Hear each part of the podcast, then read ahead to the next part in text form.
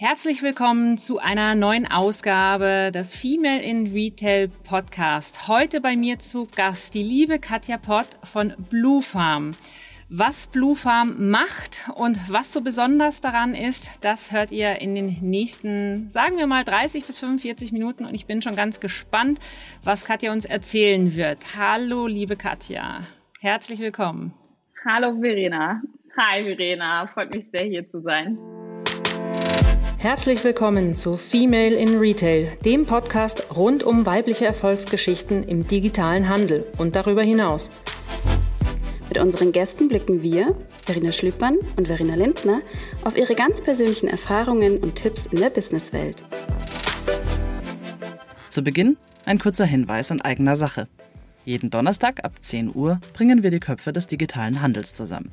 Euch erwarten spannende Gäste aus den unterschiedlichsten Branchen des Commerce, unter anderem Food, Beauty oder Home and Living. Neben den Fachthemen unter der K5-Moderation von Sven Rittau, Verena Lindner, Johannes Altmann und Verena Schlübmann laden erfahrene Hosts wie Stefan Wenzel, Dörte K. Steiles und Erik Siegmann zu übergreifenden Themensessions ein. Mit wechselnden Gästen sprechen unsere Hosts über hochaktuelle Themen des Onlinehandels, zum Beispiel Transformation, Marketing, Internationalisierung und Frauen im Retail. Als neue Hosts begrüßen wir in dieser Runde Romy Riffel, Tim Buchholz und Manuel Siskowski. K5 TV findet auf unserer kostenlosen Streaming-Plattform K5 Club statt.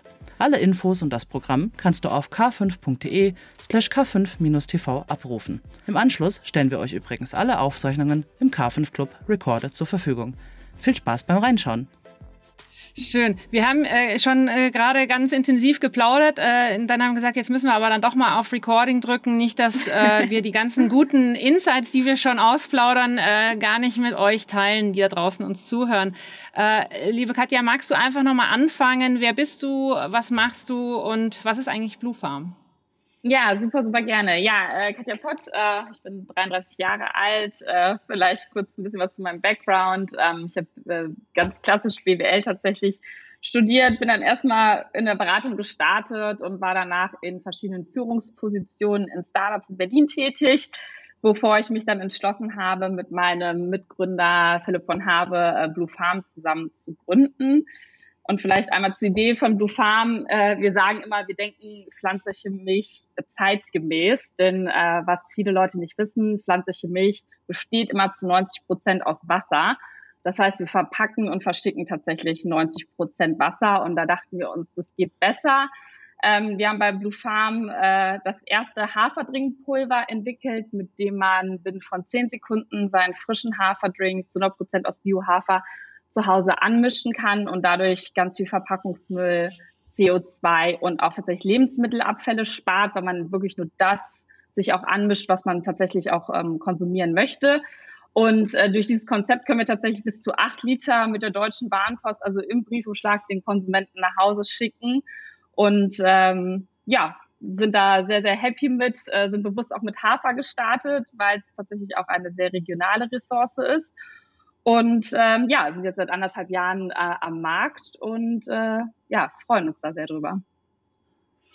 Das Thema Hafermilch, also ich glaube, da kommt ja quasi keiner mehr dran vorbei. Äh, die Supermarktregale, die füllen sich ja mittlerweile mehr mit eben alternativen äh, Milchprodukten. Äh, manchmal stehe ich schon davor und weiß ich schon gar nicht mehr, was das alles ist. Und, und ich finde es tatsächlich auch immer schwieriger, zu äh, verstehen, was ist denn noch gut und gesund, denn äh, da ist ja auch ganz viel, dann gibt's diese Haferdrinks oder Mandeldrink und dann schaust du hinten drauf und dann ist da Zucker drin und ich denke, okay, das ist ja natürlich der falsche Ansatz. Ich möchte ja eigentlich ein gesundes Produkt, was äh, nicht dann zusätzlich noch äh, künstlichen Zucker zugefügt hat. Äh, wenn jetzt auf, ihr seid ja auf den Markt gekommen, eben mit dem Pulverprodukt, wenn du da mal den Vergleich ziehst zu Oatly und Co., ähm, was unterscheidet euch denn da? Was ist denn sagen euer USP? Ja, also ähm, ich meine, wie du schon richtig äh, gesagt hast, es gibt äh, diverse Haferdrink-Variationen. Es gibt Haferdrink ohne Zucker, mit natürlichem Zucker, mit Zuckerzusatz. Ähm, und äh, da ist tatsächlich auch ein bisschen äh, jeder Hersteller auch anders aufgestellt. Ähm, wie ich eben schon gesagt hatte, bei uns ist wirklich zu 100 Prozent Biohafer drin. Das heißt, sie verzichten auf jegliche Zusätze und auch auf Zuckerzusatz.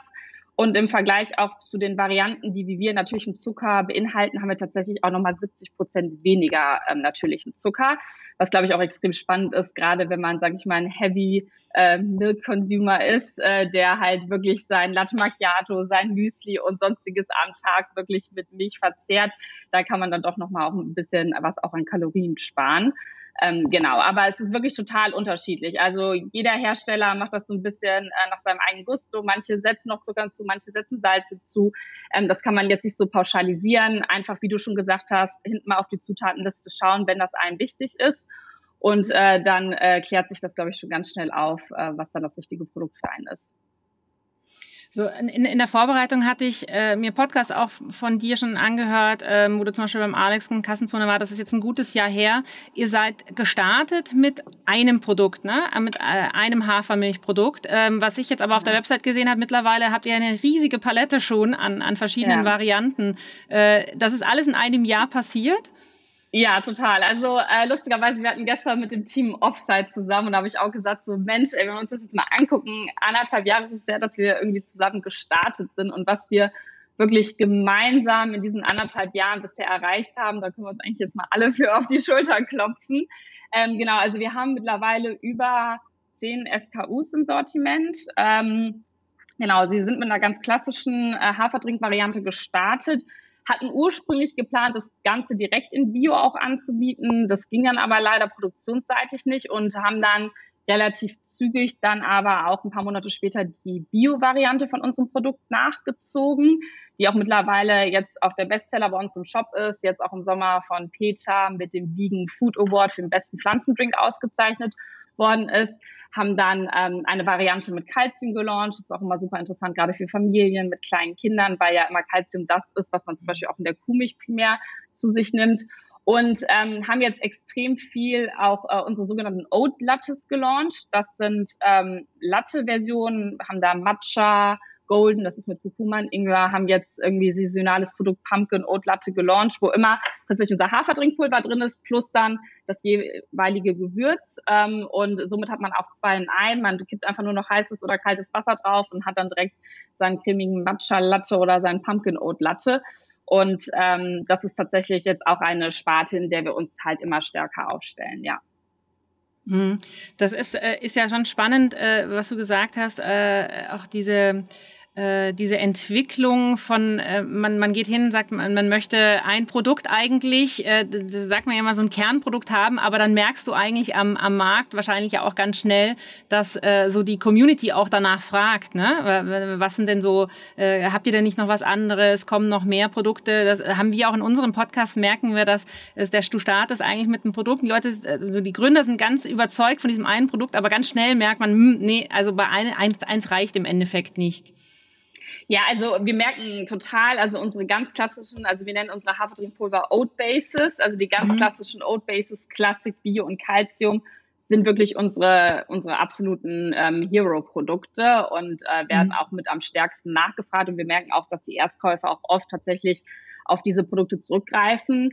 Ähm, jetzt beispielsweise aber auch am Pumpkin Oat Latte merkt man total, das ist ein saisonales Produkt. Das ist mhm. jetzt die letzten Jahre auch immer ein Hype-Produkt gewesen, wurde natürlich ganz stark, äh, stark auch von Starbucks mit einer recht ungesunden Variante sozusagen geprägt. Die haben jetzt ein gesünderes äh, äh, Produkt äh, auf den Markt gebracht.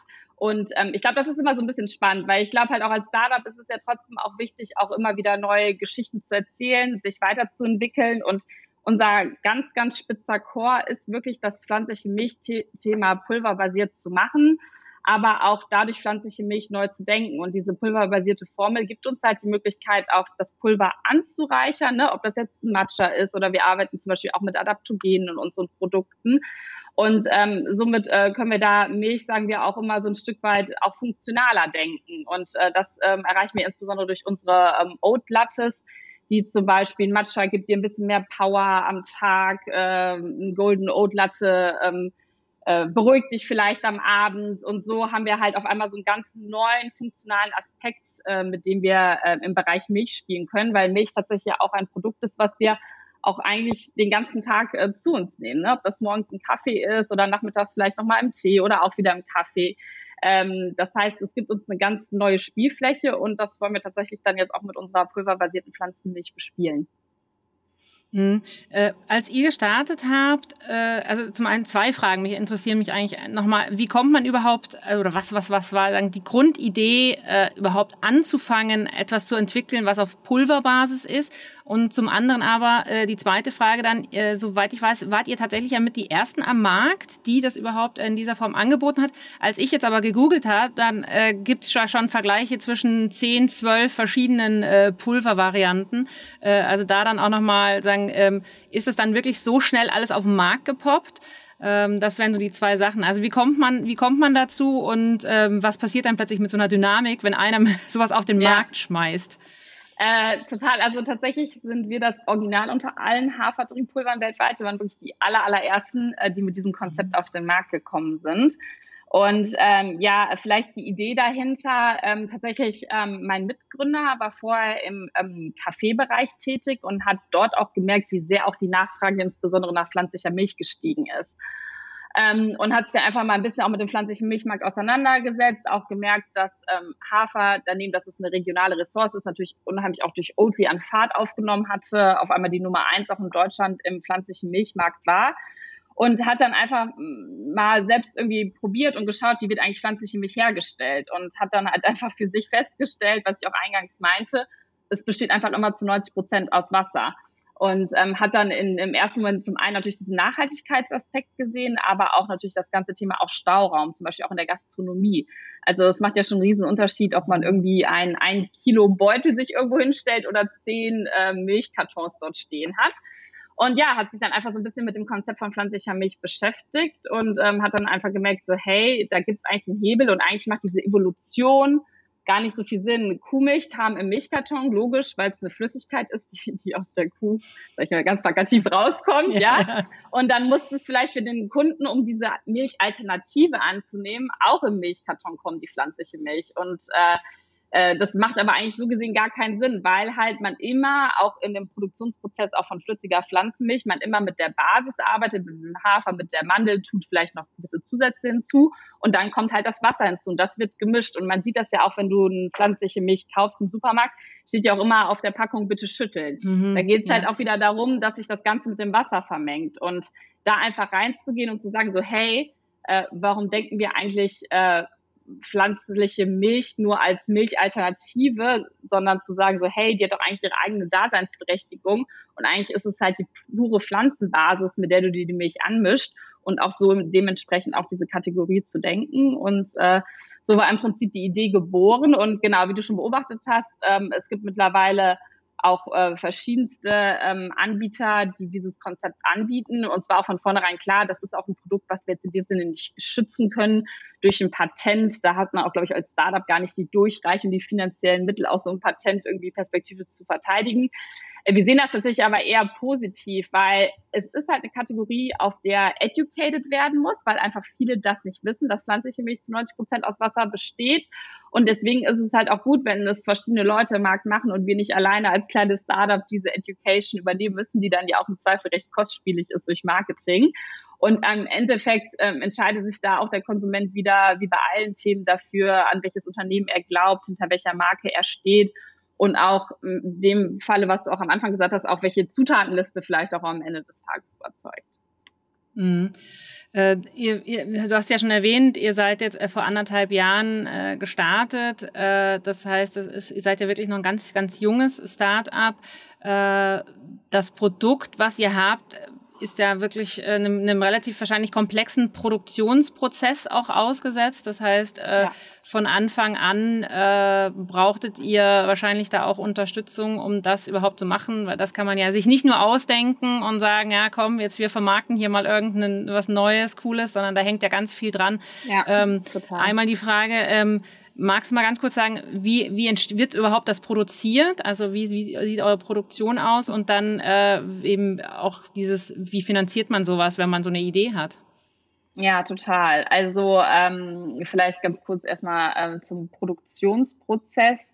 Genau, also im Prinzip kann man sich das so vorstellen, der Hafer wird geerntet, kommt in einer Hafermühle, daraus wird Hafermehl produziert, das Ganze wird zu unserem ähm, Produzenten geschickt, ähm, dann wird der Hafer enzymatisch behandelt, das heißt, da werden die Proteine im Hafer aufgespalten, dadurch bekommt er auch seine schöne Löslichkeit und entfaltet seine leichte Süße. Das ist auch mal ein ganz wichtiger Punkt. Viele Kunden fragen uns immer, kaufe ich jetzt bei euch einen Beutel äh, Hafermehl? Nein, also wir behandeln den nochmal anders, damit man einfach auch dieses tolle Erlebnis zu Hause hat, dass man eine ganz schöne, cremige, leicht süße ähm, Hafermilch bekommt. Weil wenn man zu Hause Hafermilch selbst macht, ist die manchmal so ein bisschen schleimig, weil man halt diesen Produktionsschritt zu Hause nicht mhm. nachstellen kann. Genau, und dann ähm, kommen halt, wie gesagt, Enzyme hinzu, dann ein ganz kleines bisschen Wasser, dann entsteht halt so eine dickflüssige Masse, die wird dann gesprühtrocknet und dadurch entsteht halt das Pulver. Und man kann sich das so vorstellen, bei der, äh, bei der flüssigen Variante kommt dann im Prinzip statt der Sprühtrocknung kommt dann halt das Wasser hinzu. Ähm, mhm. Das ist im Prinzip so der elementare Unterschied. Erfordert tatsächlich auch eine unterschiedliche Maschinerie. Ähm, mhm. Also ähm, quasi, wenn ich jetzt ähm, Produzent von flüssiger Hafermilch bin, dann habe ich nicht unbedingt diese Sprühtürme, mit denen man dann halt auch äh, die pulverbasierte Variante halt herstellen kann. Äh, genau, also das heißt, man braucht da wirklich ein gewisses Setup auch an Maschinerie für. Und äh, bezüglich ähm, der Finanzierung, genau, also wir haben ein Stück weit, haben äh, mein Mitgründer und ich auch eigene ähm, finanzielle Ressourcen äh, in Blue Farm äh, reingetan. Äh, war auch ganz wichtig, weil wir tatsächlich am Anfang auch gesagt haben, wir müssen ein ähm, Lebensmittelinstitut beauftragen, das für uns unsere mhm. Produktformen entwickelt und mussten dann natürlich auch ein Stück weit in Vorleistung gehen, weil wir natürlich auch einmal verstehen mussten, funktioniert das überhaupt, was wir uns da vorstellen, ähm, auch erste Prototypen, Muster zu haben, um damit dann auch auf Investoren zuzugehen, weil es tatsächlich auch so war, auch unsere erste Produktion war wirklich schon im Tonnenbereich. Das heißt, äh, das hätten wir alleine finanziell gar nicht wuppen können. Mhm. Das heißt, für uns war von vornherein klar, wir müssen da Investoren mit reinholen. Und das war tatsächlich auch eine wirkliche Herausforderung. Also es war, also im März hat, glaube ich, Corona gestartet und wir sind, mhm. glaube ich, auch im März circa mit unserer Produktentwicklung gestartet, also auch erstmal unser Labor zu und ja, der mhm. ganze Markt war verunsichert, Investoren natürlich auch und äh, was wir aber schnell gemerkt haben, unserem Thema ist, dass äh, wir haben sehr stark auf der Idee und auf der Vision von Blue Farm ähm, versucht, am Anfang Geld einzusammeln und haben dadurch tatsächlich von vornherein recht internationalen ähm, Cap-Table an Investoren gehabt, weil man doch auch so ein bisschen merkt, die Deutschen haben dann doch ganz gerne schon so einen ersten äh, Track-Record, wie verkauft sich denn überhaupt das Produkt und man merkt schon, auf internationaler Ebene ähm, investieren nochmal die Investoren viel stärker auch in einfach die Vision und ob sie auch an das Team glauben, dass diese Vision wirklich zum Leben erweckt werden kann. Und äh, deswegen haben wir jetzt auch wirklich heute von Investoren über USA, Japan, Niederlande, also wir sind da wirklich sehr, sehr international aufgestellt. Wie, wie kann ich mir genau. das vorstellen? Man, man hat seine Idee und dann äh, googelt man einfach Investoren und schickt da seinen Pitch raus oder übers ja, Netzwerk? Äh, genau, also tatsächlich, ich glaube, äh, beides ein Stück weit. Also mein Mitbewohner hatte ich ja eben erzählt, äh, der war vorher schon im Kaffeebereich tätig, hatte davor auch schon ähm, eine andere Sache gegründet. Das heißt, der war schon so ein bisschen, sage ich mal, in dieser ganzen Szene äh, vernetzt und äh, ich bin ja vorher auch schon in diversen Startups gewesen. Das heißt, ich habe auch tatsächlich schon ein gewisses Netzwerk mitgebracht und dann ist es natürlich, glaube ich, ein Stück weit da wirklich von Vorteil, wenn man auch ein Female Founder ist, dass man da vielleicht auch nochmal andere Connections bekommt, als äh, wenn man jetzt vielleicht nur als Mann erstmal mit einer Idee startet. Das heißt, das ist so ein bisschen so ein Schneeballeffekt gewesen, weil egal ob Leute investiert haben oder nicht, sie fanden Blue Farm einfach eine tolle Sache, fanden das Produkt unheimlich spannend und egal, ob das deren Investmentfokus war oder nicht, äh, sie haben dann halt immer uns wieder Türen geöffnet. Also das war echt einfach ganz, ganz toll. Und das haben wir jetzt auch in unserer letzten Finanzierungsrunde auch wieder gemerkt, wie sehr dieses Thema Anklang findet und wie sehr sich die Leute für die Marke und das Produkt begeistern können. Und ähm, ja, so äh, kommt dann eins zum anderen und so haben wir uns dann auch so ein bisschen peu à peu auch dieses Investorennetzwerk aufgebaut, ja. Ihr habt jetzt nochmal drei Millionen geraced, ne? Jetzt im September. Genau. Genau. genau und sind das dann quasi auch nochmal eine Basis von, von alten ähm, Investoren, die einfach noch mit, mit nochmal mit mehr reingegangen sind, oder ist tatsächlich ganz nochmal ein neuer, neuer Schwung Investoren mit dazugekommen? Äh, Genau, beides tatsächlich. Also mhm. Bestandsinvestoren sind nochmal mit reingegangen, aber tatsächlich nochmal ein neuer Schwung auch an Investoren, also insbesondere der neue Food Fund von dem Olaf Koch, Cintinus. Mhm. Die sind äh, mit einem relativ großen Ticket eingestiegen und das äh, Family Office von der Flensburger Brauerei, HDG, HDGF, äh, so, so eine ganz spezielle Abkürzung. Ähm, genau, äh, die sind beide mit relativ großen Tickets reingegangen und ähm, genau, aber Bestandsinvestoren waren auch mit dabei, ja. Ja, total spannend. Äh, jetzt äh, in, in, der, in der Retrospektive zurückblickend, äh, ein Unternehmen zu gründen in der, äh, einer der größten Krisen, die wir so gehabt haben mit Corona, ähm, äh, verlässt einen da irgendwie mal kurz auch der Mut, äh, dass man sagt, puh, was haben wir uns jetzt da angetan? Äh, oder war es dann eigentlich auch so, dass du gesagt hast, Mensch, äh, wenn nicht jetzt, äh, wann dann? Äh, welche Gefühle hat man da in der so einer Zeit? Ja, es ist natürlich irgendwie ähm, immer eine Herausforderung, aber ich glaube, es gibt dann halt immer irgendeine Krise, kommt dann immer wieder um die Ecke. Ne? Jetzt ist es Ukraine-Krise gewesen oder der Krieg, äh, der jetzt das Fundraising zu einer ganz besonderen Challenge gemacht hat, weil auch wieder der äh, Finanzmarkt verunsichert war und auch viele VCs auch gerade jetzt gesagt haben, puh, äh, wir warten erstmal so ein bisschen ab und schauen sich, äh, schauen uns an, wie ähm, sich einfach tatsächlich die Lage entwickelt. Ähm, das heißt also, ich glaube, wir haben uns immer nie so äh, von solchen Krisen abschrecken lassen, weil wir einfach immer total an das Produkt geglaubt haben. Und ich meine, da muss man auch fairerweise sagen, gegessen und getrunken wird halt auch immer. Mhm. Das ist natürlich, glaube ich, ein echt dankbares Produkt. Wenn man jetzt natürlich so ein High-End Luxury Product macht, da sagt man vielleicht, hm, ob das jetzt irgendwie die Zeit ist, wo die Leute sowas brauchen. Aber deswegen hat uns das tatsächlich nie abgeschreckt. Aber es sind natürlich besondere Herausforderungen gewesen. Ich hatte ja eben auch erwähnt, unser ähm, äh, Produktlabor hatte dann über mehrere Wochen geschlossen. Es hat dann den ganzen Produktentwicklungsprozess verzögert. Wir haben extrem viel als Team remote gearbeitet und ähm, das ist natürlich auch eine Herausforderung, eine, ein Unternehmen remote erstmal irgendwie aufzubauen. Und äh, freuen uns jetzt alle total, weil wir jetzt tatsächlich im Oktober nochmal ein neues Büro beziehen. Äh, und äh, das wird, glaube ich, auch total schön, wenn man einfach wieder wirklich physisch äh, zusammensitzen kann. Und ähm, ja, aber man muss, glaube ich, immer so das Beste draus machen. Ne? Und ähm, ich meine, mir hat natürlich auch diese das ganze Thema auch Homeoffice auch im vergangenen Jahr die Möglichkeit gegeben. Ich bin äh, letzten Oktober Mama geworden ähm, dass ich dadurch natürlich auch nochmal eine andere Flexibilität hatte, ne? als wenn wir jetzt mhm. gesagt hätte, fünf Tage die Woche gehen wir alle ins Büro. Im ähm, Büro. Ähm, und so, mhm. es gibt halt immer Chancen, denke ich mal, aus diesen. Und ich meine, was man auch fairerweise sagen muss, durch Corona ähm, ja, ist das ganze Privat- und Sozialleben natürlich auch ein Stück weit zurückgefahren worden und hat uns dann vielleicht auch wieder den Raum gegeben zu sagen, jetzt können wir uns das Recht auf Gefahren fokussieren. Ne? Also von daher, ich versuche immer so ein bisschen das Positive auch daraus zu sehen und äh, ja, ich glaube, man kann da auch immer ein Stück weit ähm, ja was Gutes für sich rausziehen. Ja, ihr seid ja wirklich als äh, ganz klassisch äh, D2C-Brand gestartet.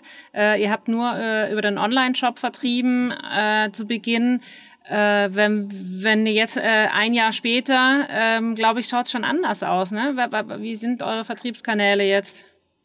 Ähm, total. Also ähm, tatsächlich ähm, ist es schon auch unsere strategische Ambition zu sagen, wir wollen wirklich die Nummer eins D2C-Marke weltweit für den äh, für das pulverbasierte für den pulverbasierten Pflanzendrink äh, werden. Das heißt, das ist einfach unser Core und wir merken auch total, dass es auch bei unserem Thema total Sinn macht. Also auch insbesondere äh, beim Thema Produktentwicklung, das Kundenfeedback zu bekommen, äh, der Marke wirklich ein Gesicht zu geben, das ganze Community-Building-Thema. Wir merken halt, unser Thema macht halt auch nur Sinn, wenn wir viele Leute irgendwie erreichen können und der Impact ist auch nur so groß, äh, wie wir halt auch schaffen, Leute zu erreichen äh, mit unserem Thema. Und von daher ist es da ganz wichtig, wirklich diesen Direct-to-Consumer-Angle zu haben und das ganz enge auch zusammenarbeiten mit unserer Community. Wir merken aber natürlich auch, es ist halt total sinnvoll, auch Offline-Touchpoints zu haben und sind tatsächlich ähm, damit gestartet, dass sehr viele auch unverpackt Läden auf uns zugegangen sind, mhm. weil es natürlich ein super gutes Produkt für den Unverpackt-Bereich ist und sind da jetzt mittlerweile in mehr als 70 unverpackt Läden verfügbar in Deutschland, ähm, sind jetzt seit einem guten halben Jahr in der Bio Company. Das ist eine regionale Biokette aus Hamburg und Berlin mit 60 Filialen, in denen wir vertreten sind. Wir haben jetzt einen ersten Testballon im Oktober in selektiven Rewe Nordmärkten. Ähm, wir merken aber total für uns, dass wir das Thema Offline und Retail halt wirklich sehr selektiv angehen wollen und jetzt nicht sozusagen ähm, äh, den, den großen Rollout direkt von heute auf morgen planen, sondern wir sehen zum Beispiel die Bio-Company ein super wertvoller Partner für uns in der Bio-Company. Die Leute, die dort pflanzliche Milch kaufen, das sind eher so ein bisschen Early Adopters, die mhm. kennen das Konstrukt von pflanzlicher Milch. Ähm, das ist für die jetzt, sage ich mal, nichts Neues, was wir da als Story von uns erzählen. Das sieht vielleicht in einem Rewe in irgendeiner ländlichen Region noch ganz anders aus. Und deswegen, wie gesagt, sind wir da so ein bisschen ähm, vorsichtiger jetzt erstmal im Rollout, was den Retail ähm, anbelangt und fokussieren uns nach wie vor noch sehr stark auf das Direct-to-Consumer-Thema. aber haben natürlich auch die Ambition, dass wir perspektivisch auch offline stärker erhältlich sind, ja. Ja, du hast es gerade jetzt auch erwähnt, äh, das Produkt ist ein bisschen erklärungsbedürftiger äh, als jetzt eben wahrscheinlich der Tetrapack, der da im, im, im, im Rewe dann schon steht, neben den anderen, wo du in die Hand nimmst, sagst, okay, es ist ein Getränk, äh, es ist ein Mandeldrink, es ist ein Sojadrink, es ist keine Ahnung was. Das nimmst du schneller wahrscheinlich auch mal mit als das Pulver. Wobei ich jetzt sagen muss, auf der anderen Seite lernt man ja auch mittlerweile, also ich glaube, reden wir in fünf Jahren nochmal. Äh, wer weiß, was das alles schon in Pulverform gibt, weil mein Eindruck ist, äh, dieses Ganze mit Supplements und sowas, also es wird ja, ist ja auch immer gängiger, dass man äh, Dinge auf Pulverbasis hat und diese Drinks sich zusammen mischt. Das ist ja früher nur eigentlich so in der Hardcore-Sportszene gewesen. Äh, heute äh, ist das, nimmt das ja auch in den Supermärkten immer Total, mehr zu, ja. dass eben diese Gesundheitsschiene und äh, Produkte, Zusatzprodukte da auch immer mehr, mehr auftauchen. Ähm, Vielleicht aber auch aber, dazu, ja. ähm, äh, nur ganz kurz, weil das ist, glaube ich, total ja. spannender Punkt, weil tatsächlich wir das auch ja ganz stark in anderen Verticals sehen, ne? wie zum Beispiel im mhm. Putzmittelbereich mhm. oder auch im Kosmetikbereich, ja. dass da ja auch immer mehr Player auf den Markt kommen, die auch sagen so, hey, wir können doch eigentlich das Wasser weglassen, damit der Umwelt extrem was Gutes tun. Und das ist, glaube ich, auch so das, wo der Konsument das auch schon so ein bisschen mitbekommen hat, gelernt hat. Und jetzt, genau, geht es halt darum, genau was du sagst, auch nochmal zu challengen, was kann man da eigentlich im Food-Bereich machen, ja.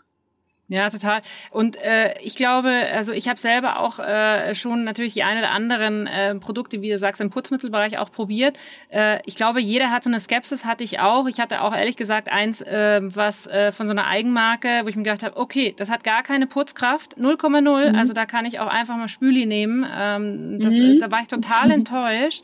Und äh, das, äh, ich glaube, das ist also diese Grundskepsis, die, die momentan teilweise noch da ist. Ist das wirklich gleichwertig? Ähm, und manche Sachen sind eben nicht gleichwertig. Ja, es ist halt das, wie, wie du sagst, es drängen irgendwann viele auf den Markt und nicht jeder ja. ähm, leistet natürlich die gleiche Qualität oder hat den gleichen Anspruch daran, was das Produkt eigentlich hergeben soll.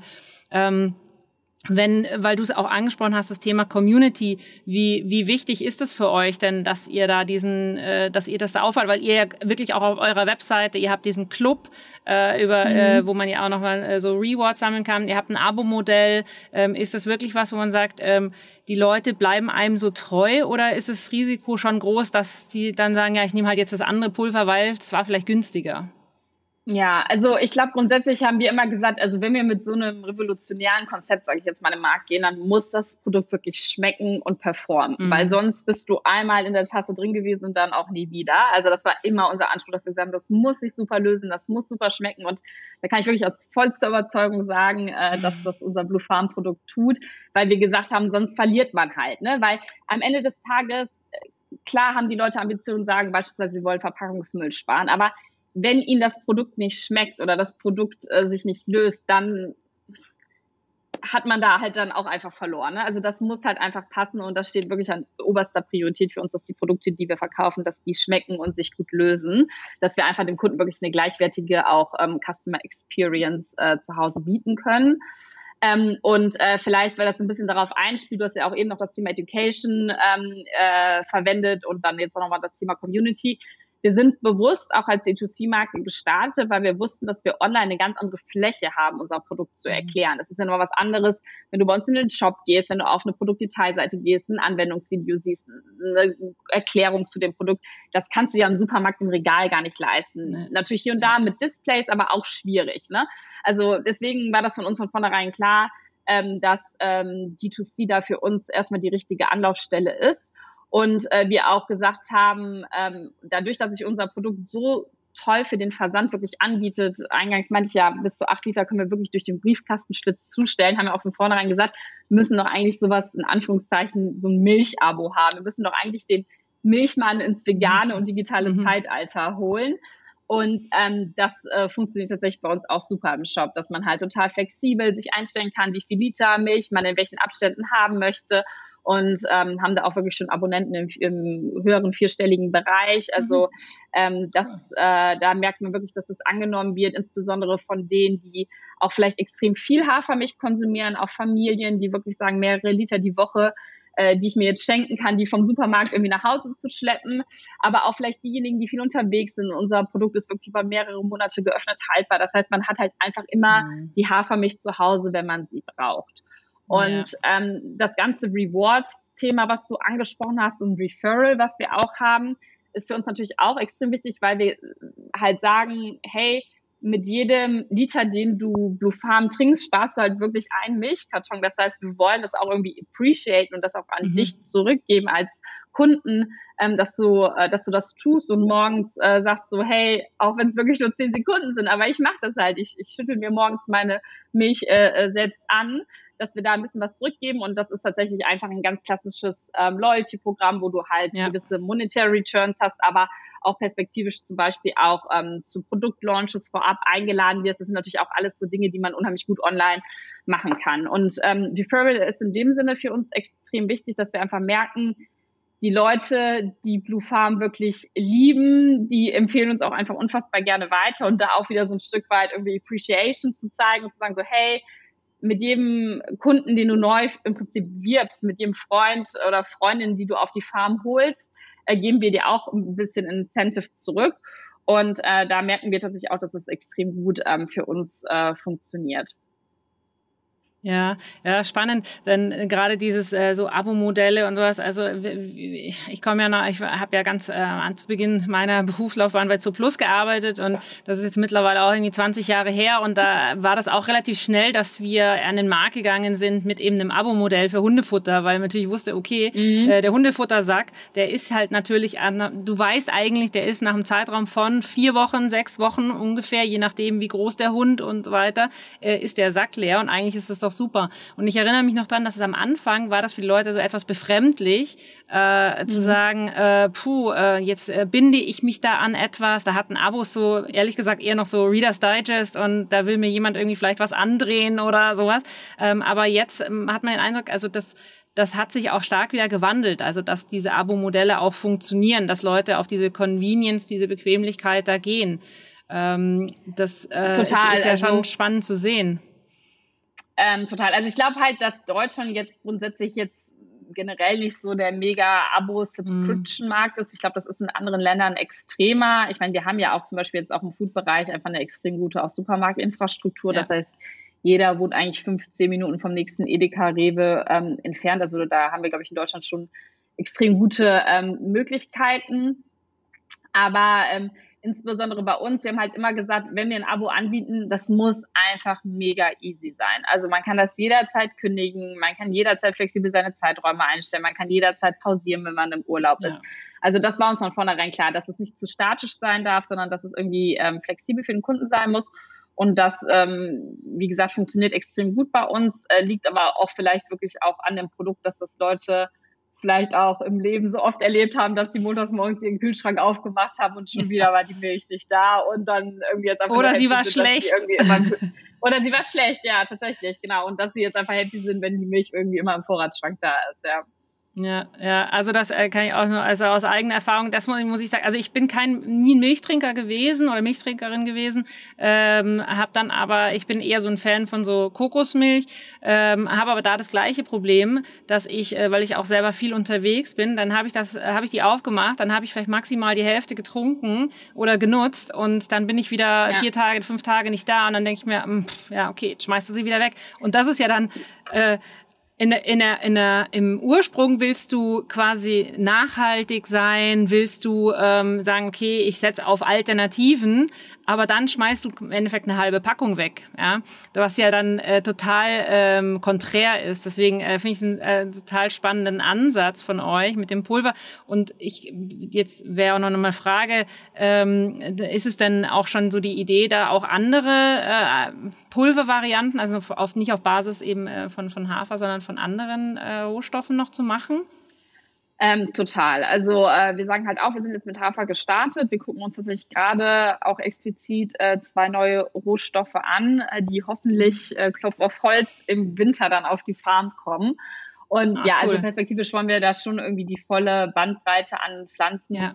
Pulvern abbilden, weil man dann doch ja auch merkt, man schränkt sich ja auch selbst ein Stück weit in der Kommunikation ein, ne? weil wir jetzt, sage ich mal, ich würde so sagen, circa 40 Prozent des 20 Milchmarktes in Deutschland ist Hafer. Aber diese mhm. anderen 60 Prozent, die könnten wir ja durch unsere Kommunikation und durch diese Vorteile, die wir auch haben, auch genauso gut erreichen. Von daher wollen wir da auf jeden Fall die Bandbreite erweitern. Und äh, was wirklich allerhöchste Prio für uns jetzt ist, ist tatsächlich jetzt hoffentlich bis Ende des Jahres ähm, eine Barista zu launchen. Ah, cool. ja, ja. Ja, das ist. Genau, weil also, das ist natürlich äh, auch so ein Hype-Produkt. Ne? Alle wollen eine Barista, klar. Barista, Barista. Ja. Ist pulverbasiert ja. tatsächlich mhm. wirklich eine krasse Herausforderung. Deswegen, also mhm. also wir hatten ursprünglich mal die Idee gehabt, direkt eine Barista äh, mitzulaunchen vor anderthalb Jahren und wir sitzen jetzt aber seit ja, anderthalb, zwei Jahren einfach an der Entwicklung. Es ist mhm. wirklich nicht einfach. Aber äh, ich glaube, äh, wenn sie dann da ist, dann ähm, ja, hat das ein sehr großes Potenzial, auch unser nächstes Hero-Produkt zu werden. Ah, cool. Äh, wenn man dich so reden hört, dann, äh, was ihr alles macht, ist ja unfassbar. Äh, man hat das Gefühl, äh, da hockt ein ganz, ganz großes Team dabei, äh, dahinter. Ähm, wie viele seid ihr denn? Und ähm, äh, immer die, ja. natürlich die, die, die, die wichtige Frage, in welchem Umsatzbereich seid ihr denn und wo strebt ihr denn noch hin?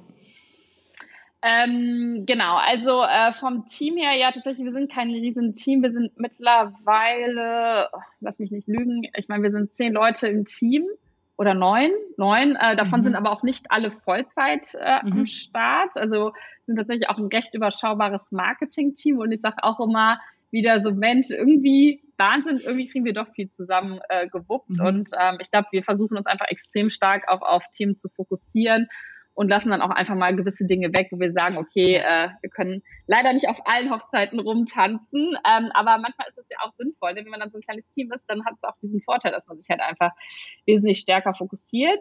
Ähm, wir planen das Jahr im siebenstelligen ähm, Bereich umsatzmäßig abzuschließen und natürlich auch darauf basieren, dann mit ambitionierten Wachstumszielen auch äh, in 23 dann auch aufzubauen, ja. Ja, das, ihr habt jetzt das Investment bekommen. Was ist, was ist euer Hauptfokus jetzt, was ihr mit dem Investment vorantreiben möchtet? Ähm, also auf jeden Fall weiteren Ausbau D2C, auch ähm, über Deutschland, Österreich hinaus, andere mhm. Märkte zu erschließen, nochmal die Produktbandbreite äh, zu erweitern, was ich schon eingangs meinte. Und das sind jetzt auch so ein bisschen unsere, unsere Hauptthemen jetzt für die nächsten, würde ich jetzt sagen, zwei Jahre, ja. Zwei Jahre. Äh, ihr vertreibt ja jetzt über euren Shop, ihr vertreibt teilweise eben, wie du schon gesagt hast, über ein paar ähm, stationäre Läden. Ähm, seid ihr auch auf den Marktplätzen vertreten? Ja, äh, tatsächlich ähm, haben wir jetzt vor zwei, drei Monaten ähm, auch ähm, Amazon gelauncht. Äh, da waren wir am mhm. Anfang immer so ein bisschen skeptisch, einfach nur, weil wir einfach gemerkt haben, wir wollen dem Produkt und unserer Marke wirklich eine Fläche geben, dass wir uns auch einfach irgendwie erklären können, die Mission auch ähm, hinter Blue Farm. Und ähm, sind jetzt aber mittlerweile an einem Punkt, wo wir, wir auch merken, dass Amazon da ja auch mittlerweile auch ganz viele Möglichkeiten hat, da auch wirklich Produktinformationen beizutun. Man kann einen eigenen Brandstore machen. Ne? Also mhm. da gibt's ja wirklich diverseste ähm, Möglichkeiten und man erreicht dadurch auch einfach nochmal andere Kunden als nur jetzt, sage ich mal, wir sind ja sehr performance-lastig, wir sind sehr stark ähm, auf Social Media unterwegs und Amazon eröffnet uns jetzt einfach nochmal einen neuen ähm, Vertriebskanal. Und äh, da werden wir jetzt auf jeden Fall äh, stärker auch die nächsten Wochen und äh, Monate reingehen. Und dann ähm, sind wir tatsächlich auch so im Quick-Commerce-Bereich bei ähm, verschiedensten äh, Playern gelistet. Flaschenpost, Alpacas ist ah, ein ja. relativ großer mhm. Online- und Verpacktladen. Gorillas sind wir in Berlin gelistet. Also ähm, da Seid sind ihr bei wir, Knusper mal, auch schon? Äh, nee, bei Knusper sind wir tatsächlich noch nicht, nein. Da müssen wir doch direkt den Kontakt herstellen. Also ich bin ein großer Knusper-Fan. An dieser Stelle manchmal werben. Ah, okay. Ja, sehr gerne. ja. Und, äh, und äh, tatsächlich, ja, da die ja auch im Prinzip diesen Ansatz haben und sagen, ähm, super hochwertig und äh, eben auch aus äh, mit Lebensmitteln auch aus der Region. Und ähm, jetzt in, in, ich weiß jetzt gar nicht, wo sie mittlerweile überall sind. In München sind sie auf jeden Fall schon länger vertreten. Ich wollte nicht gerade sagen, ich glaube äh, nämlich, dass sie noch nicht in hm. Berlin sind. Kommen die nicht ursprünglich aus Tschechien? Genau, genau. Das, ja, ne? ist, ja, ja, äh, genau, ja, ja. Also total spannend. Ähm, ich glaube nämlich auch, dass da, äh, also ihr habt eigentlich ein, eigentlich habt ihr ein perfektes Produkt, um das so ganz vielseitig auch zu vertreiben. Ich dachte jetzt auch gerade, ne, weil du sagst, äh, Amazon dann und Internationalisierung ist ja sicherlich für euch dann auch mal äh, äh, interessant zu sagen, ja, weiß ich nicht, Niederlande mit mit Boll.com und sowas da. Es gibt ja so viele Marktplätze, die auch äh, bei denen es auch normal ist, dass da eben die ganze Bandbreite an, an Produkten auch angeboten wird. Ja, vom, vom Turnschuh ja, bis zum total. Zusatz äh, ähm, wo nicht nur so wie bei uns ja dann doch viele ähm, sehr ähm, spezifische Marktplätze für Fashion und das eine ist dies und das andere ist das, das ist mehr Elektronik. Aber in anderen Ländern ist das, läuft das ja ganz viel unter einem Marktplatz, da kannst du quasi äh, alles einfach kaufen. Äh, deswegen, Total, äh, und ich meine auch gerade ähm, Zustellung auch mit dem Fahrrad äh, ist ja, ja, auch so. Ich meine, es ist schon ein Unterschied, Total. ob man einen 400 Gramm Beutel in seinem Rucksack hat oder äh, 4 Kilo. Ja. Äh, ne, das ist halt ja. einfach, also tatsächlich eignet es sich da auch für die Zustellung wirklich perfekt, ja. Ja, ja, super spannend. Ähm, weil wir schon äh, schon so lange gequatscht haben, äh, ich möchte auch total gerne, also nochmal auch auf dich persönlich ein bisschen zurückkommen und äh, äh, auf deinen äh, sagen, äh, Werdegang, weil ich es extrem spannend finde, immer äh, mit Gründerinnen zu sprechen, die äh, dann aus im Prinzip der Festanstellung äh, ganz klassisch rausgehen und sagen, so jetzt jetzt wage ich den Schritt äh, und äh, da noch würde mich einmal interessieren, so was war denn dein Beweggrund zu sagen, ähm, komm los, äh, ich ich mache mich jetzt selbstständig? Ähm, ja, also ich glaube, ich hatte einfach jetzt auch ähm, viele Jahre wirklich in diversesten Themengebieten Berufserfahrung gesammelt. Das heißt, ich war an einem Punkt, wo ich mich auch sehr sicher gefühlt habe. Ich bin vom Background her sehr generalistisch aufgestellt. Das heißt, ich habe mir, glaube ich, auch in den letzten Jahren sehr gutes Business Understanding irgendwie angeeignet. Also hatte da eine sehr große Zuversicht auch in mich selbst. Ich glaube, das ist auch immer so ein leichter Unterschied zwischen Frauen und Männern, dass Frauen dann doch lieber den Schritt in die Selbstständigkeit wagen, wenn sie sich wirklich richtig sicher fühlen, wo Männer vielleicht schon ein bisschen eher dazu tendieren, auch einfach mal ins kalte Wasser zu springen. Ähm, aber das muss halt jeder auch natürlich für sich selbst entscheiden. Und äh, also mir hat das einfach total geholfen, dass ich wusste, okay, ich habe viel gesehen, ich bin da sehr zuversichtlich, dass es irgendwie kein Thema gibt, vor dem ich Angst haben müsste, weil ich so viele Sachen schon irgendwie ähm, gemacht habe. Habe aber auch immer für mich gesagt, ich würde nicht gründen wollen, nur um zu gründen, sondern ich habe halt mhm. wirklich gesagt, wenn ich das mache, dann muss das wirklich ein Thema sein, für das ich brenne. Und als dann Phil ähm, mit der Idee von Blue Farm auf mich zukam, kennen uns schon seit mehreren Jahren, ähm, da war ich direkt Feuer und Flamme. Ich habe mich wirklich direkt in die Marke verliebt. Ich äh, trinke selbst seit 2012 pflanzliche Milch. Mhm. Ähm, ich hatte so oft auch diesen Pain äh, montags morgens, was wir eben schon gesagt haben, Kühlschrank leer, Milch abgelaufen. Und ich dachte mir so, wie smart ist das bitte, wenn man das einfach immer ja. zu Hause hat. Hab im ersten Moment auch gar nicht so krass diesen Nachhaltigkeitsaspekt, sondern eher diesen Convenience-Aspekt für ja. mich, dass ich das halt total toll fand. Und ähm, dann wusste ich aber auch, also ich meine, klar, ich muss halt irgendwie an die Idee glauben, ich muss das Produkt, die Marke toll finden. Ich hatte auch immer Bock eher auf so ein physisches Produkt. Ähm, und dann war bei mir auch bewusst, wenn ich gründe, dann würde ich es auch gerne im Team machen, weil man dann doch auch einfach sich nochmal ganz anders auffangen kann. Und ähm, Phil und ich, wir haben uns wirklich drei, vier Monate lang Zeit genommen, haben uns einfach besser kennengelernt, äh, mhm. zu verstehen, was sind unsere Stärken, was können wir beide mitbringen, was sind unsere Werte, was ist uns wichtig, ähm, daran irgendwie ein Unternehmen aufzubauen, ein Team aufzubauen. Und ähm, ich weiß noch, Phil hat mir irgendwie eine E-Mail geschickt mit all diesen Punkten und ich habe die durchgelesen und dachte, okay, wow, die hätte ich schreiben können. Ich habe ihm nur zurückgeschrieben, so krass, ich sehe das einfach alles genau wie du. Das ist ja der mega Wahnsinn. Und wir haben einfach so gemerkt, okay, it's a match. Äh, dass wir einfach auch super. sehr komplementär von unserem Skillset sind, aber einfach total die gleichen Werte und die gleiche Lebensphilosophie haben. Und ähm, genau, und da hat es einfach so viele Boxen getickt, dass ich dann auch gesagt habe, okay, ganz ehrlich, ähm, warum nicht? Einfach machen und äh, wie gesagt, klar kann man damit irgendwie auf die Nase äh, fliegen, aber ähm, dann ist es halt so gewesen, dann war es auch eine Erfahrung. Ne? So wie Leute, ja. die sagen, die machen zwei Jahre ein MBA in den USA, ähm, sage ich mir dann, okay, ich probiere das jetzt mal zwei Jahre lang aus und schaue, wo die Reise hingeht. Und wenn es dann halt, wenn man dann scheitert, dann ist das halt auch okay, dann zieht man auch seine Learnings daraus und also Klopf auf Holz, bisher läuft ja alles gut. Aber da muss man, glaube ich, auch einfach mutig sein und dann halt auch sagen, es gibt natürlich Einbußen, die man machen muss. Ich hatte einen top bezahlten ja. Job vorher. Ähm, das heißt, also als Gründer, ähm, ja, verdient man dann ja auch vielleicht am Anfang nicht ganz so viel und äh, man muss halt viele Sacrifices machen, aber man bekommt dafür auch so unheimlich viel zurück wenn man natürlich das auch möchte. Ich liebe es, unabhängig zu sein in meiner Arbeit. Ich liebe es, irgendwie mich äh, dazu ähm, ja, auszuleben, einfach am Ende mhm. des Tages, in einer schnelllebigen Branche zu sein. Und das gibt mir einfach so viel Energie und es macht einfach so unfassbar viel Spaß, dass das für mich auch immer wichtiger ist als zum Beispiel jetzt ein monetärer Aspekt, dass vielleicht am Anfang das Gehalt nicht das ist, was es mal vorher war, ja.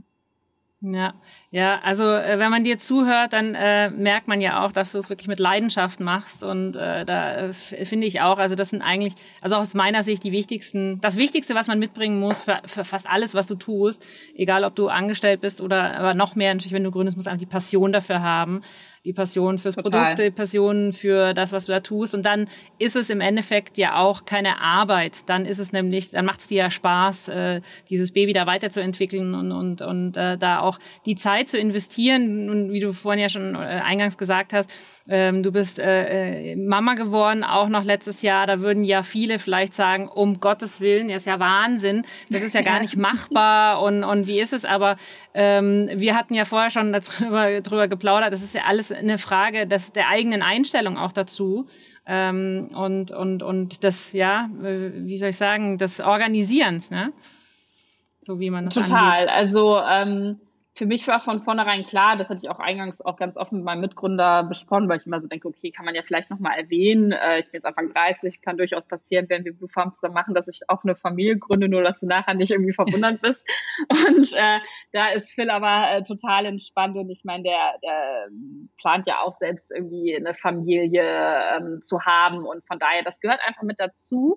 Ja. Und ja, das ist, glaube ich, das, was einfach äh, der ausschlaggebende Satz ist. Es gehört einfach mit dazu und es ja. sollte einen nicht in seinen Ambitionen oder seiner Karriere beeinträchtigen. Und ich meine, ganz ehrlich, so am Ende des Tages, wenn man jetzt, sage ich mal, auch schon mehrere Jahre im Berufsleben steht, man hat auch wirklich viel gesehen, dann, was sind dann schon vielleicht mal zwei, drei Monate, äh, wo man dann wirklich im Mutterschutz ist? Und ich meine, das ist auch ganz wichtig. Und da müssen wir auch sagen, da sind wir auch anders als die Männer man muss sich ein Stück weit auch erstmal von so einer Geburt erholen. Man muss sich in diese Rolle, ja. äh, in diese neue Rolle einfinden. Natürlich muss der Vater sich auch einfinden. Nur ich glaube, so als Frau ist es einfach nochmal körperlich.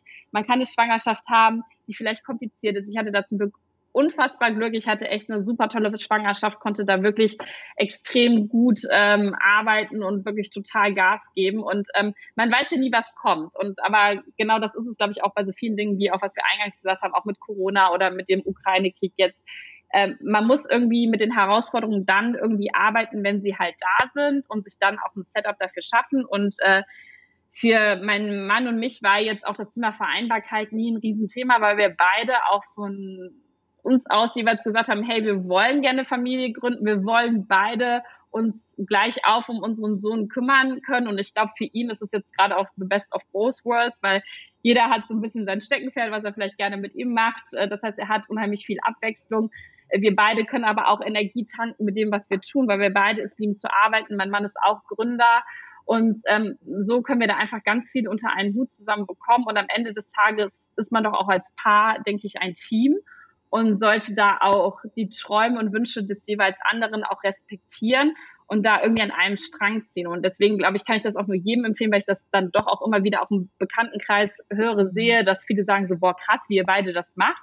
Und ähm, für uns ist äh, das gar nicht so, dass wir sagen so, wow, guck mal, wie wir beide das machen, sondern wir mögen das beide einfach extrem gerne, was wir tun, sowohl Zeit mit unserem Sohn zu verbringen, als auch irgendwie die Arbeit. Und äh, deswegen ja, sehen wir das sozusagen als Team total sportlich und ähm, support uns auch gegenseitig. Ne? Also wenn wir auch wissen, der eine, ich war jetzt letzte Woche äh, vier Tage nicht in Berlin, weil ich äh, beruflich ähm, in NRW sehr viel unterwegs war.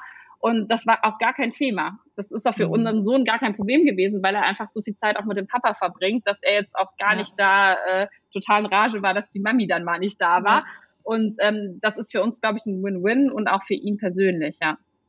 Ja, absolut. Äh, hast du denn äh, für dich selber irgendwie äh, mal, mal Vorbilder gehabt oder hast du ein konkretes Vorbild, wo du sagst, das ist so für dich so ein Role Model?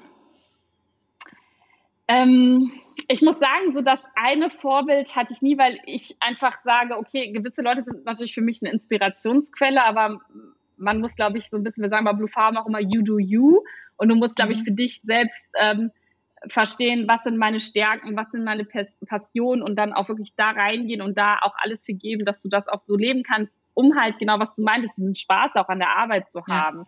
Dass das für einen gar nicht irgendwie ein Muss ist, sondern irgendwie was Wunderschönes, woraus man ganz viel auch Energie zieht. Und ich glaube, ob Männer oder Frauen, ich bewundere, glaube ich, immer Persönlichkeiten, die mit ganz viel Leidenschaft dem nachgehen, was sie gerne möchten und dabei auch nicht nur an sich selbst denken, sondern auch an andere. Und äh, das kann wirklich von bis sein. Das kann meine eigene Mama sein, meine Schwester sein. Das kann aber auch eine Angela Merkel sein, wie die Deutschland geführt hat. Äh, das kann aber auch im Unternehmenskontext, was, glaube ich, auch sehr viele oder das ist, glaube ich, eine Person, die sehr, sehr viele Gründerinnen bewundern, ist die äh, Sarah, äh, Sarah Blakely von Spanx, mhm. die ja. das ja wirklich so eine One-Woman-Show aufgebaut hat. Also unfassbaren Respekt vor, da auch wieder alleine zu gründen. Also wie gesagt, da ziehe ich auch nochmal meinen Hut vor. Und ähm, also von daher glaube ich, gibt es da in jedem Bereich, ob jetzt privat oder beruflich, verschiedene Leute, die man halt sieht und sich denkt so, wow, ähm, da habe ich total Respekt vor, da ziehe ich sehr viel Inspiration raus. Aber ich glaube, es ist für einen selbst auch einfach mal ganz wichtig, nicht irgendwas hinterher zu eifern, was man gerne wäre, sondern sich einfach für sich selbst darauf zu besinnen, wo die Stärken liegen, wo die Passionen liegen und dann daran zu arbeiten und das für sich zu verwirklichen, ja. Ich finde, das war jetzt schon eigentlich das perfekte Schlussplädoyer.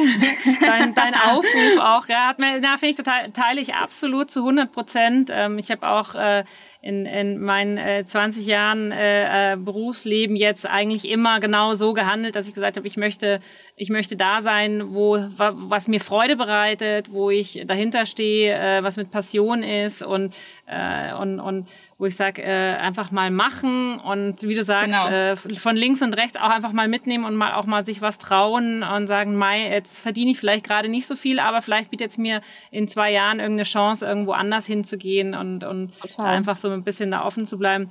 Ähm, zum Schluss noch, äh, du bist uns ja netterweise empfohlen worden von dem lieben Udo und äh, mhm. der bei uns auch äh, immer äh, schon eine Rolle spielt bei unseren äh, Food Panels äh, auf der K5 und äh, deswegen äh, erstmal danke lieber Udo, äh, ein toller ja. Tipp. Äh, also wir, wir hätten jetzt hier wirklich noch weitersprechen können, aber wir wollen unsere Hörer ja auch nicht überfordern, äh, weil Zeit wissen wir ja ist ja ein sehr kostbares Gut ähm, heutzutage. Ähm, hast du denn jemanden, ähm, den du empfehlen würdest, mit dem ich oder die andere Verena noch mal sprechen sprechen sollte? Ähm, ja, also tatsächlich, ich bin äh, hier in einem sehr großen Gründerinnenverbund äh, drin in Berlin und da sind ganz, mhm. ganz viele tolle Frauen, aber tatsächlich eine, die mir da sehr am Herzen liegt und für die ich auch wirklich eine sehr, sehr große Bewunderung habe, ist die Laura Fleming, die hat L-Complex mhm. gegründet und ähm, mhm. Laura hat das wirklich, ähm, glaube ich, die ersten ein, zwei Jahre fast komplett alleine gestemmt mhm. und ich kann da nur meinen Hut vorziehen. Also wie gesagt, Phil und ich, wir waren immer ein Team, wir hatten uns immer beide zumindest und Laura ist da wirklich durch Höhen und Tiefen gegangen und deshalb glaube ich, hat sie auf jeden Fall auch ganz viele tolle Sachen zu erzählen und ähm, ja, da habe ich auf jeden Fall auch eine ganz große Bewunderung äh, in mir für sie, äh, weil ähm, ja, ich einfach weiß, das ist echt nicht ohne, wenn man das so lange für sich macht, sich immer wieder motivieren muss, es so viele Themen gibt, wo man auch vielleicht selbst sagt, man ist da kein Experte drin, man muss sich überall reinfuchsen. Und ähm, von daher ganz liebe Grüße an dich, Laura. Und ähm, ja, eine große Empfehlung von meiner Seite. Sehr schön. Dann vernetzt du uns danach und äh, dann können wir Laura demnächst ja. auch wieder einladen. Äh, liebe Katja, ja, die Zeit ist rum. Äh, total spannend. Äh, äh, vielleicht sehen wir uns ja nächstes Jahr auf der K5 äh, dann äh, im, im Food Panel. Wir haben ja das Thema auch immer relativ präsent vertreten, weil sich eben auch im Foodmarkt unfassbar viel tut. Und ähm, ja. da bin ich, bin ich jetzt schon gespannt, was ihr bis nächstes Jahr noch alles gerockt habt. Äh, viel ich Erfolg weiterhin. viel Erfolg weiterhin. Ja. Und äh, ich, ich stelle mal den Link zu Knusper her. Vielleicht ist das ja auch nochmal ein schöner Vertriebspartner für euch und äh, wünsche dir noch einen schönen restlichen Tag und vor allem viel Freude mit deinem Sohn weiterhin. Dankeschön. Vielen Dank, dass ich äh, da sein durfte.